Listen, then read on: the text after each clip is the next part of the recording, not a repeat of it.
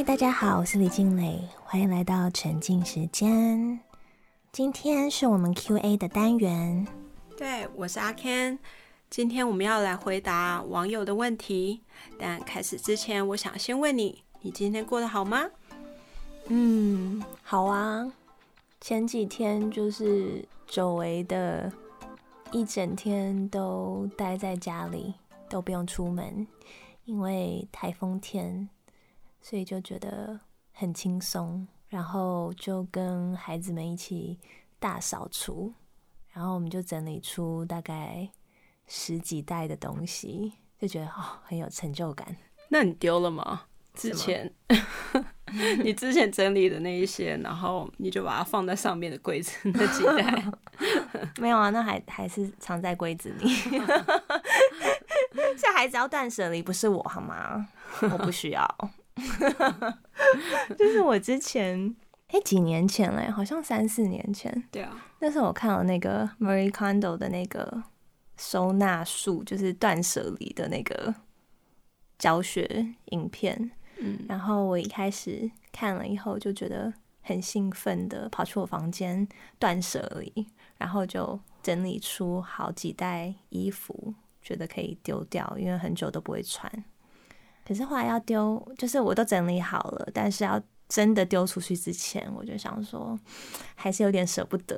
就是虽然这些衣服不会穿了，但是就是有回忆啊，就是以前某个时段穿了那些衣服，做了某些事情，然后就觉得是一种回忆。然后我就想说，那要放在哪里？我就先藏在一个高高的柜子里面，现在还藏在那里。我们等下去把它丢掉吧。不要，好难哦！整理真的是一个好大的一门学问哦。尤其是当孩子东西越来越多，然后杂物越来越多，就是要怎么样去分类啊、收纳，然后该拿那些东西怎么办？我觉得真的是好难。嗯，对，其实这个可以早一天来聊一集。真的就是有一种珍贵，是你孩子觉得珍贵，就是当做宝贝的东西。但是这些成年宝贝呢，就是 如果你不提起，孩子可能永远不会记得有这个东西。但是你一提起，那些东西就会一秒变成最重要的东西，就是绝对不可以丢掉的宝贝。我我觉得有小孩的人应该都知道你在说什么。对，就像是那种。一张纸上面画了几撇啊，或是撕了一个角落，就是一些看不出来有什么特别端倪的盒子，或者是很久很久很久都没有玩的玩具，或是缺了很多部位啊被分尸的旧玩具。总之，共通点就是都不能丢。那秘诀是什么？有的时候我都是趁小孩子不注意的时候，默默偷偷的把它丢掉。有被发现吗？有，一定会的。就是刚好丢掉的时候，然后看到东西还在垃圾桶里面，就开始说啊，为什么要把它丢掉？所以有一个秘诀，嗯，你就是要上面再盖其他的垃圾，才不会被发现。对耶，就是。到了某种程度，就是好像真的必须要丢掉，因为一开始就会前面几年就觉得哇好可爱哦，就是你要画了一两撇，就就是很可爱，很有纪念价值。然后但就是当这个一两撇系列可能累积到几十张、几百张的时候，东西真的就会没地方放，真的就会需要断舍离。那孩子不愿意丢的话怎么办？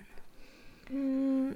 我一般不太会强迫他们丢掉他们还没准备好要丢掉的东西，但是我会默默的先想一些办法，就是慢慢酝酿，就是希望可以帮助孩子有一天就是能够心甘情愿，然后过程也是就是开心的。就像我很喜欢 Mary Poppins 魔法保姆，对，嗯，什么玛丽包瓶。对，就是来自澳洲的英国作家写的儿童文学，然后后来有拍成电影，叫做《欢乐满人间》。电影里面就是那个魔法保姆 Mary Poppins，她就常常帮小朋友解决一些生活上的困难，然后教导孩子可以以不同的角度去看待世界，还有自己需要做的事情。那电影里面有一幕就是 Mary Poppins 跟孩子们一起在整理房间，那孩子对于整理房间就不是很甘愿，所以他那时候就唱了一首歌，叫做《A Spoonful of Sugar》。嗯，歌词大概就是呃，每个需要被完成的工作。都有一些有趣的元素。当你找到乐趣，原本的工作就会变成了游戏。只要一匙的糖就能帮助你以最令人开心的方式把药吞下去。电影里面的魔法保姆就一边唱这首歌，然后一边鼓励孩子一起玩、一起整理。我就觉得很可爱。就是原本是一件孩子不喜欢做的事，但是可以想一些小巧思，把它变成孩子会很 enjoy 的事情。所以我觉得这是就是藏在儿童文学里的大智慧，就是人生真的有很多我们必须要做的事，但是我们不喜欢也不想要做。但是有些事情就是无论如何都是需要完成。所以既然是需要完成的事，我觉得我们就是要像 Mary Poppins 一样，就是想办法，然后开心的去做，把那件事情变得有趣，甚至可以到享受那个过程的程度。所以昨天整理，我也是把它变成一个游戏，因为我已经预估到我想要丢掉的东西是可能孩子会舍不得，然后一直在囤积的东西，所以我就想说前一天先开始铺陈，我就编了一个睡前故事，就是关于有一个很喜欢。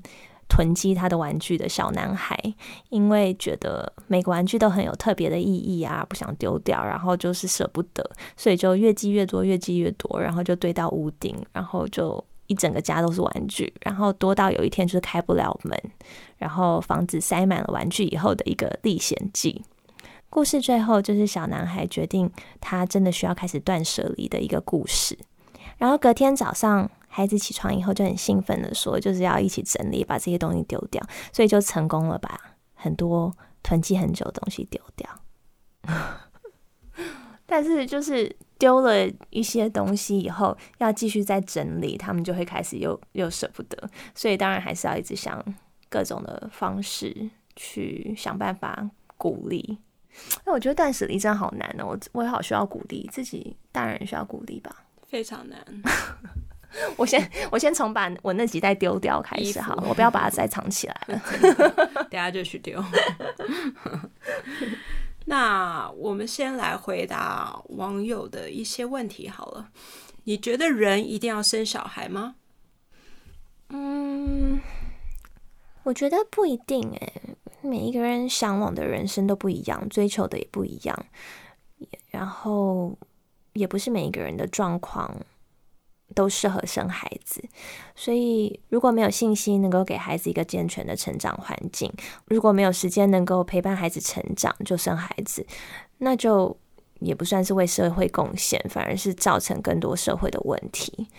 但我觉得，如果你的状况是允许的，我会觉得这是人生最美好的旅程，就是关于这段旅程的一切，我都觉得是。只可意会不可言传，就是以前会听人家讲生孩子是什么样子，就像你们现在如果还没生孩子，你听我讲，但是自己体验又是另外一回事。那我自己觉得这段旅程其实有很多意外，就是嗯意外的收获吧，就是我以前从来没有想象到的事情，就是在这段旅程当中慢慢的去体验，嗯，所以我觉得还蛮。比我想象的更新奇吧？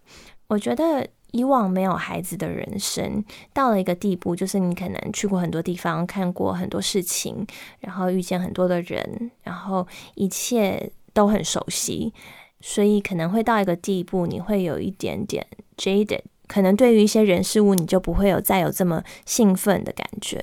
但是我觉得生了孩子以后，就是好像又重来一遍，就是你。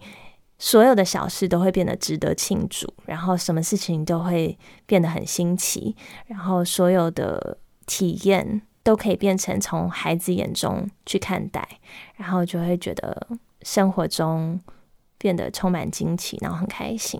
就可能说孩子第一次看到火车啊，第一次走路啊，然后第一次看到烟火啊，或者第一次坐船啊，就是所有事情都是第一次，然后就会被孩子感染这种兴奋的心情，就会用不一样的心情去体验很多好像你已经很熟悉的事。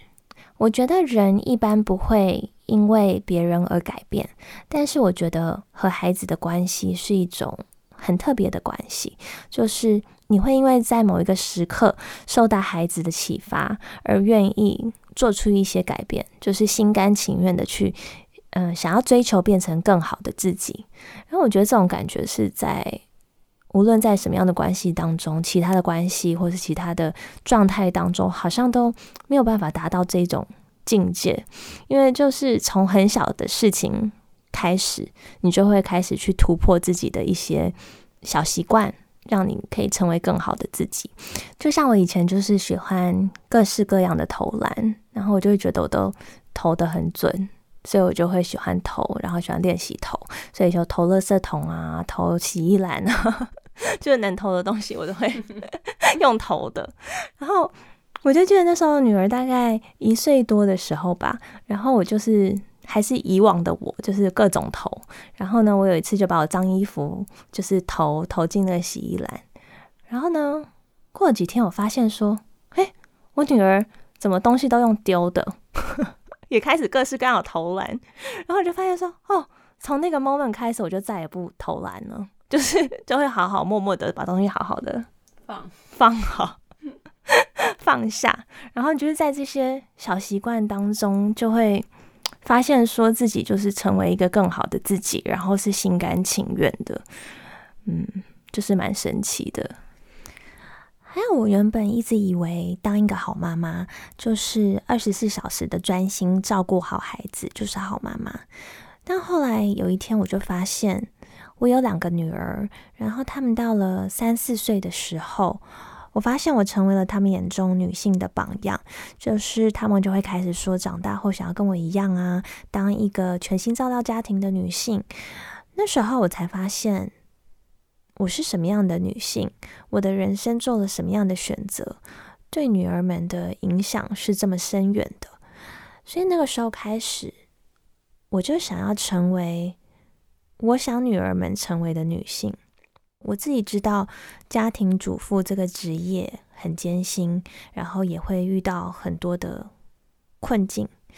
所以那时候我就开始，除了照顾他们以外，就继续更积极的精进我自己。就他们睡着以后，就会上一些线上课啊，然后不断的再继续学习。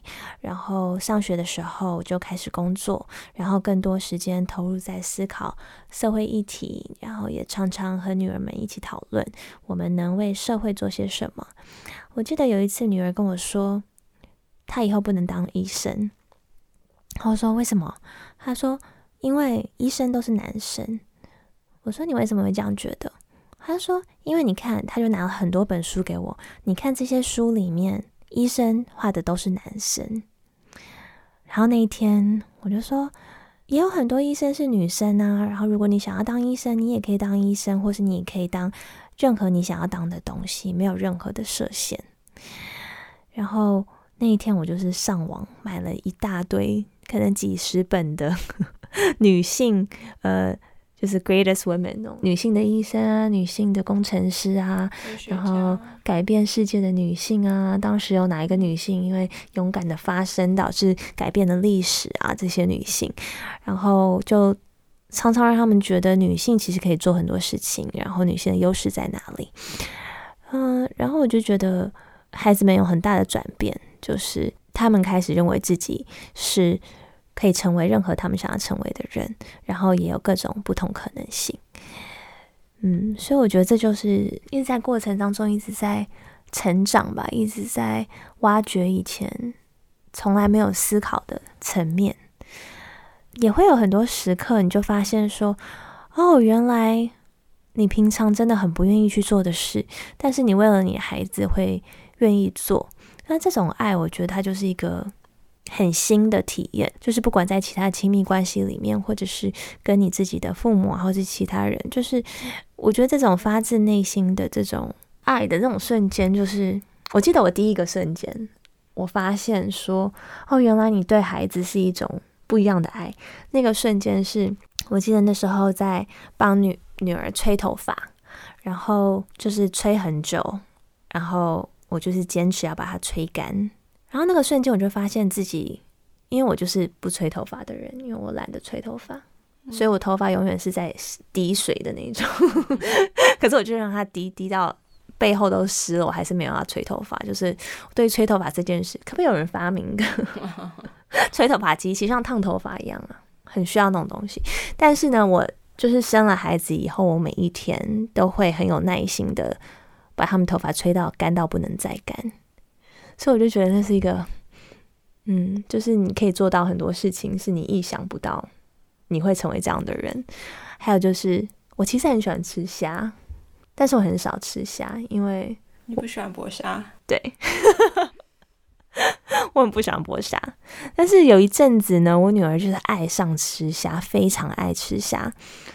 然后我就是一碗一碗的虾剥给他吃，我要手就是皱皱的。然后剥下场会刺到手，诶，有什么诀窍吗？但是我就觉得好像立刻就妈妈吃下好，立刻剥剥剥，一直剥。然后我就觉得。当你心甘情愿的、很快乐的在做一些你原本连为自己都不愿意去做的事情，你就知道哦，原来这就是你爱一个人，嗯，很爱很爱，对，很爱很爱一个人的一种可以做到的事情。嗯，那你有什么艰辛的过程吗？或者是留下什么后遗症？那我记得你是全餐呢。对，我是吃全餐，原本要自然餐，后来又变剖腹，紧急剖腹，对，而且是十字剖，十字剖，还蛮惨的。我记得你那时候你说你一直在用力，对，然后就是那时候医生一直叫我那个呼吸嘛，那吸啊呼啊这些的，然后，哎，反正。那个猪队友，家里的猪队友，我记得那时候他还会说：“哎，你呼吸节拍错了，怎么会？怎么会？不是这样呼啊，不是这样呼啊，跟着我来，很像电影一样。就是那个时候，你只想吼他说：‘你给我滚出这个产房！’”你会呼娘引来生，对，真的真的。我记得你那时候跟我说，很希望他们可以体验到，你知道吗？生小孩的这个经验。我记得那时候你跟我说，你是人生第一次对他大声，对，还真的是，因为你平常就是逆来顺受，你就是会默默的承受承受。然后我记得你跟我说那一天，你就说你一边呼吸，一边说你。你出去，对你出去，这真的是我最崩溃的一天。你有吗？你有什么崩溃的一天吗？崩溃的一天哦，好像有有一个，嗯，也是蛮崩溃的。我觉得可能这种经验是有点超越人类平常的所能忍受的极限吧，就是。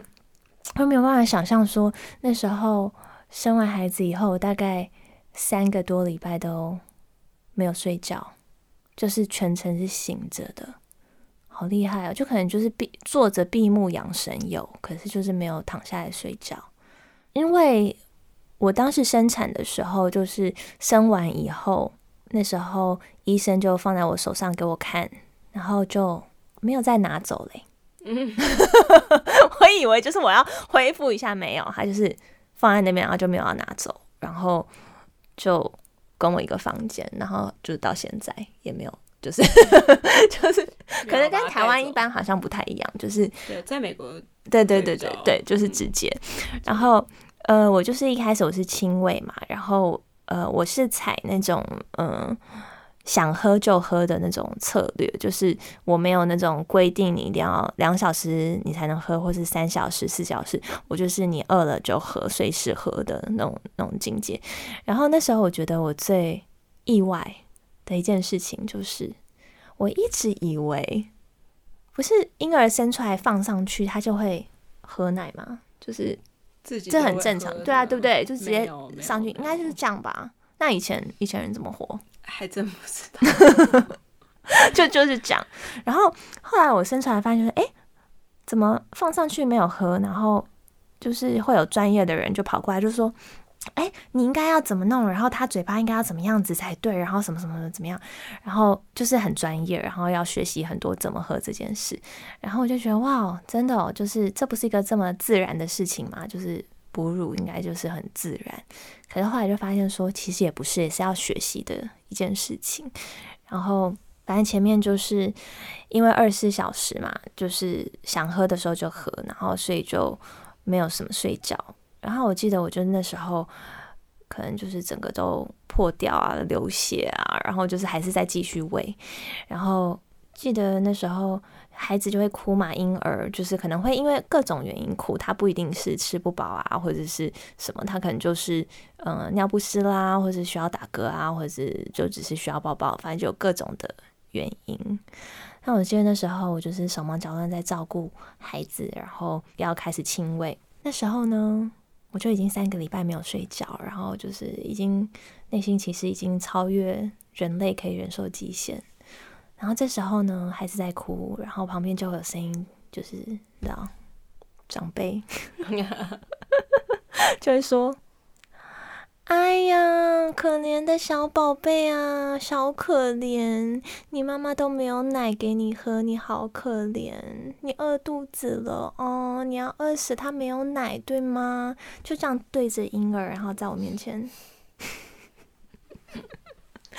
然后那就是我三个礼拜以来，虽然经历非常多事情，包括生产嘛，我都没有哭。然后那那个某某就默默的转过去，就是流下眼泪，就觉得哦。对，但是再过三十秒，我又想说，好吧，没事，因为对，因为我读过一个文章，就讲说，嗯，妈妈的奶量跟妈妈的心情有直接的关系，所以我想说，不行，我就是不能被影响，就是要好好的，还是要快乐的去做这件事情，所以我就很快就恢复。但是那个某某，我就还是很多事情我都不记得，但是那个某某还是有记得，内心蛮崩溃的。就觉得，嗯，有些人讲话就是说，他可能是用觉得自己是用那种很很甜，然后很 nice 的方式，可是说出很伤人的话。当然，嗯，当然，对，所以结论其实就是，当女性在生孩子的时候，旁边的人安静，对，旁边的人安静。对啊，我记得那时候你也是。一直很努力在生，然后一直努力在呼吸嘛，然后就他就是卡住，对啊，小孩卡到阴，就是真的卡到，真的卡到，对吗？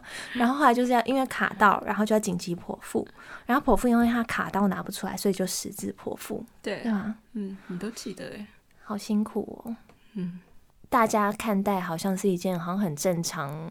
没有什么的事情，但其实整个过程当中，就是拿我们的性命去抵押另外一个新生命，其实就是这样。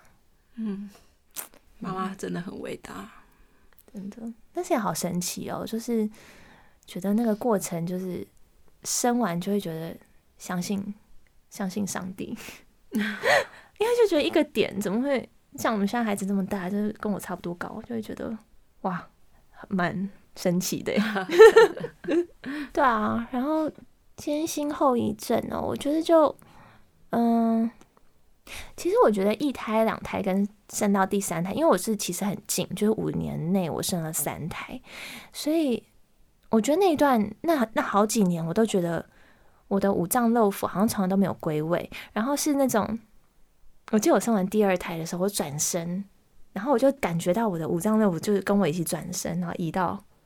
另外一边，然后我再转身就移到移回另外一边，就是整个就是可以动来动去。哇，你应该绑那个带子。对，后后来有慢慢好了。然后就是还有一些，就是你有腹直肌分离吗？就是中间有一个哦，我没有。嗯嗯，你有吗？你有？有有。那后后来就是透过运动就好一些。还有什么？妊娠纹啊？有有，我有疤呀？对。都有，嗯，那你有没有什么最感动的瞬间？有哎，有很多哎。我记得有一次，就是开抽屉，然后不小心夹到手，就有淤青这样。然后我记得有一次我女儿就呃睡着在睡午觉，然后睡得很沉，然后突然就惊醒，然后就慌忙的找我的手，然后就说：“妈妈，你的手好了吗？”然后我觉得哦蛮感动，就是这种小小的瞬间，就觉得他心里一直记着你的这种小伤痛。嗯，我觉得很可爱。然后还有一次，就是我，我那个来有时候会很痛，诶，就是有时候，然后我记得那次我就是很痛，然后我就是晚上躺在床上我就很痛。然后呢，我三个小孩就是，你知道每个小孩都会有他们的那个你知道小贝贝跟睡觉的一定要有的东西，对，就是睡觉一定要抓住的东西。然后他们三个就是轮流。把那些东西放在我的肚子跟身上，就说这个今天借给你，他会帮你没有痛痛。哦，然后对，然后他就是一人有可能有两个棉被，然后他就说两个都给你。嗯，然后很可爱，就过一阵子回来说，嗯，有一个可不可以我们 share？要给。又想拿，又想要拿，又睡不着，又想拿，然后还有默默就觉得，可是我觉得还是你用，然后那我抱抱你，然后你抱抱那个 blanket，我觉得很可爱。哦，还有一次我就生病，然后我就先帮小孩弄好东西，让他们在餐桌上吃，然后我就说我在房间躺一下，然后我就把门打开，这样也看得到他们。这样过一下子，我就发现空空隆稀稀疏疏，不知道发生什么事，他们就是三个合力把那个。小桌子，然后就是拖拖拖拖到我的那个房间的门口，然后就坐在那边吃东西，然后就说怕我无聊，然后想要看着我，嗯，我觉得哦好可爱哦，就是这种小瞬间，你有吗？感动的瞬间也是会有，但 通常被那些 欠揍的事情给淹没。那你觉得小孩子啊？要早生还是晚生？嗯，这个问题好难哦。我觉得各有利弊吧。我觉得无论早生晚生，嗯，生孩子前跟生孩子后，就是人生的一个分水岭，就是前半生跟后半生的概念。我觉得生孩子以前就是要淋漓尽致的生活，就是把。想做的事情全部都做完，然后去冒险啊、探险，然后在事业上冲刺。因为生完孩子以后，就是会有羁绊，就是以前可以付出一切的追求你想要追求的，但是有了孩子以后，就是有很多事情会必须要考虑，就是比较实际的，就是没有时间，然后也会。比较常遇到有心无力的一个状况，就是可能你想要做好，但是可能就是没有办法加班，就只能取舍。那现在科技可以让女性延后生产，就是可以冻卵啊，但是还是会增加很多的风险，也可能到最后会不能成功的生育。所以理想当然是能够在刚刚好的年纪生。但我觉得女性遇到的问题就是，职场对女性还是不够友善。就是其实我觉得这是整个社会需要去关注的议题，就它不只是关于女性的福祉。因为我们现在社会少子化的问题是很严重，但要让女性愿意生育也敢生育，首先我觉得是要给女性更多的协助，还要减少对职业妇女的不平等的对待，就是让职业妇女是真正在实质上可以兼顾家庭跟工作。然后首先也要不能因为生育而失去工作。那虽然现在有很多的口号啊跟配套措施。但实际上，在执行面还有很长一段路需要走，就是还是需要我们大家一起承担起这样的社会责任，才有可能真的改善少子化的问题。像是我有个好朋友，上个礼拜就是在一家公司十几年，然后那是一个外商的上市公司，但虽然有明文的规定，但是。她就是生了孩子，请了育婴假，回去以后就发现公司不愿意把她原本的职位还给她。那虽然最后她有拿到一笔之前的费用，但工作就还是没了。所以这就是职业妇女面临的困境。而且养育孩子有时候就像是医生一样，就是需要 on call，然后随时孩子有状况就会临时需要去接孩子啊。这样的状况有时候会导致，呃，生了孩子的女性会没有办法同时胜任就是正职的工作。